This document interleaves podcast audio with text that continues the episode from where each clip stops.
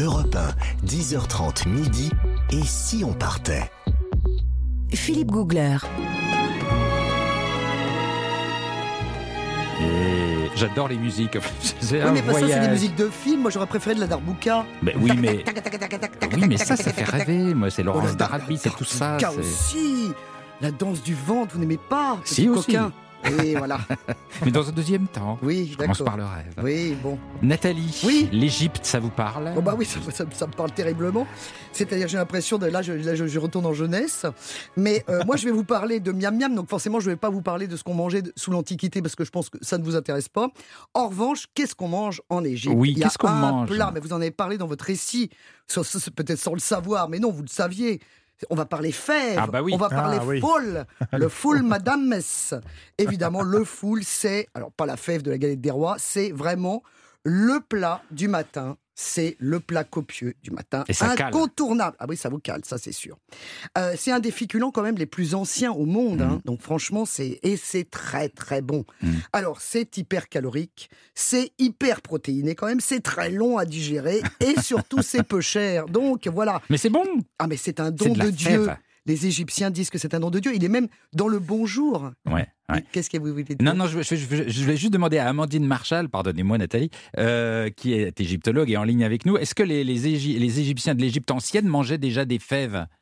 Alors oui, ils Ah en bah mangeaient déjà. Et alors c'est vrai que quand on a dit tout à l'heure qu'on allait parler de la cuisine moderne, il vaut mieux parce qu'effectivement la cuisine antique c'était pas très très très ragoûtant. Ah bon? Il y avait quoi par exemple? Euh, ils mangeaient euh, bon alors ils mangeaient toutes sortes de, de, de, de légumes. Ils mangeaient aussi des racines. Ils mangeaient des bouillies. Euh, ils mangeaient du pain. Euh, quand on voit la confection du pain, on a retrouvé des éclats de pierre à l'intérieur. On a retrouvé beaucoup de sable, ce qui a brasé les dents. Euh, Ah oui disaient que le goût du pain ne devait pas être très très très top le, par rapport pain, en tout cas. le pain abrasait les dents, mais quoi Il y avait du caillou dedans Il y avait Oui, c'est-à-dire qu'en fait, quand ils, euh, ils utilisaient du sable pour, pour rendre la farine plus fine, et dans certains cas, on a retrouvé des éclats carrément de, de, de, Ah là là. de pierre qui, qui sortaient des meules en fait dans les euh, dans les miches de pain. Ah bon? Ah bah dis donc. oui, ça vaut mieux être à l'époque d'aujourd'hui. Nathalie. Oui, alors donc, comme je vous le disais, donc le foule, c'est un don de Dieu, Ouais. comme les appellent les, les Égyptiens. J'en bafouille maintenant parce que comme je ne sais plus si on est en moderne ou en antiquité, je On est revenu en est, moderne. Ah, on est revenu en moderne. Très bien, très bien. Donc, euh, ce foule, donc qui est quand même il est, il est tellement important dans la, dans la culture égyptienne qu'il Ouais. est même dans le bonjour. Parce qu'on dit Sabah el Kher, Sabah el Fol, Sabah el Eshta, Sabah el Gamal. Et dans, dans le lot, il y a effectivement le bonjour, bonjour avec le foule. Donc c'est vraiment quelque chose de fondamental le matin, bien sûr. Si vous mangez ça le soir, je pense que vous fermez pas l'œil de la nuit. Ouais. Donc ce sont des fèves écrasées à la fourchette. Ouais. Alors déjà, quand vous les cuisez, vous gardez l'eau du foule parce que c'est très bon pour les douleurs d'estomac. Donc ça, déjà, vous le mettez de côté. Ah bon? Et on, Oui. garde, on boira l'eau plus tard? Oui, bah, que si vous avez des problèmes d'estomac, Ah. sinon évidemment vous ne vous en servez pas.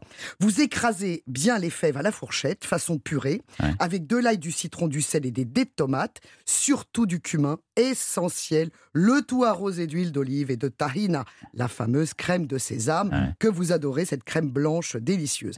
Alors ça se mange de façon particulière puisque vous faites des, des oreilles de chat avec votre pe- petit pain dont vous avez parlé, le pain pita. là. Oui. Donc en fait, c'est un pain plat. Alors en général, il est marron parce qu'il est plutôt au son. Ça, c'est le Aïch Baladi.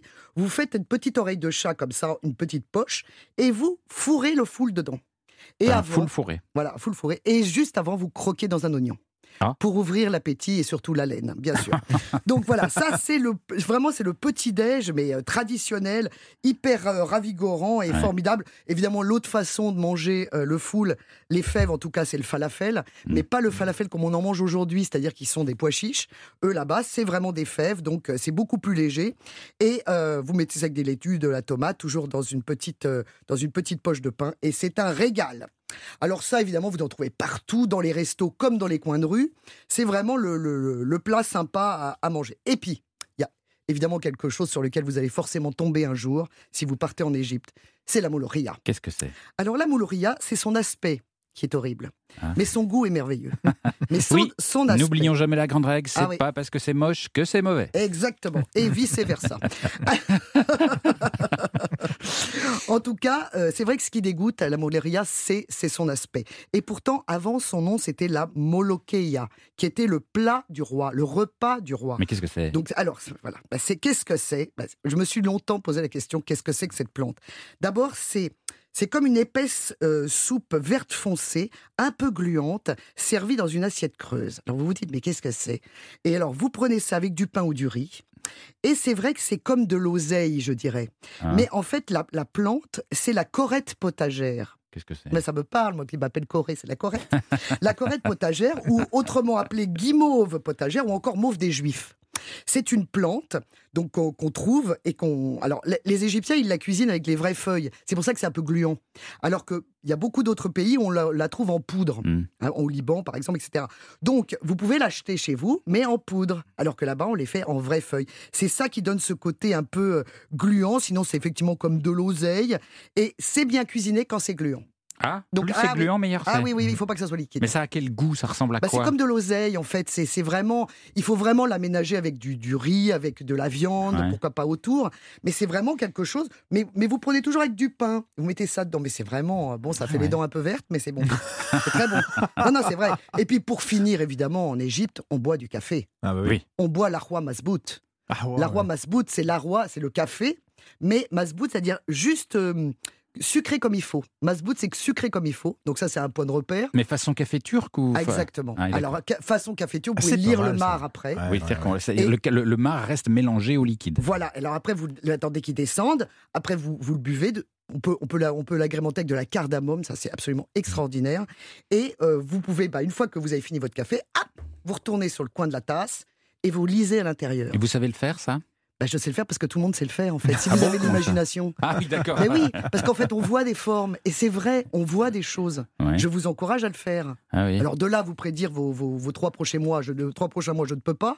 Mais en tout cas, vous voyez des choses. Ah oui. Ah ouais, c'est génial. Bon, et on a lu votre avenir à vous dans, dans oui, le Mar alors euh, dans un café qu'on qui s'appelle le café Fichaoui, qui, qui Ah se trouve oui, dans le centre Fichaoui, du. Caire, Mm. célèbre café euh, du Ran El Khalili, du Grand Souk, du Grand Bazar. Euh, alors moi, on m'a lu pendant ouf, bon 40-45 minutes euh, dans une langue que je ne comprenais pas. Voilà. Ah donc donc je regardais pas. le monsieur avec beaucoup d'attention. Mais vous n'avez pas fait traduire? Ben, il y avait personne pour Oh, traduire à l'époque, donc j'étais là un peu. euh, ben oui, ben j'ai j'ai écouté avec beaucoup d'admiration. Je ne sais pas. Donc, peut-être pas qu'il me disait des choses terribles. Peut-être que c'est demain. Mais non. Eh ben non, que- demain c'est oui, ben non, demain on va ailleurs. Oui, demain on, repart ailleurs. Ben oui. Merci beaucoup euh, Nathalie de ce voyage gastronomique. Dans un petit instant sur Europe 1, le- les infos et puis juste après on continue notre périple jusqu'à midi en Égypte. À tout de suite.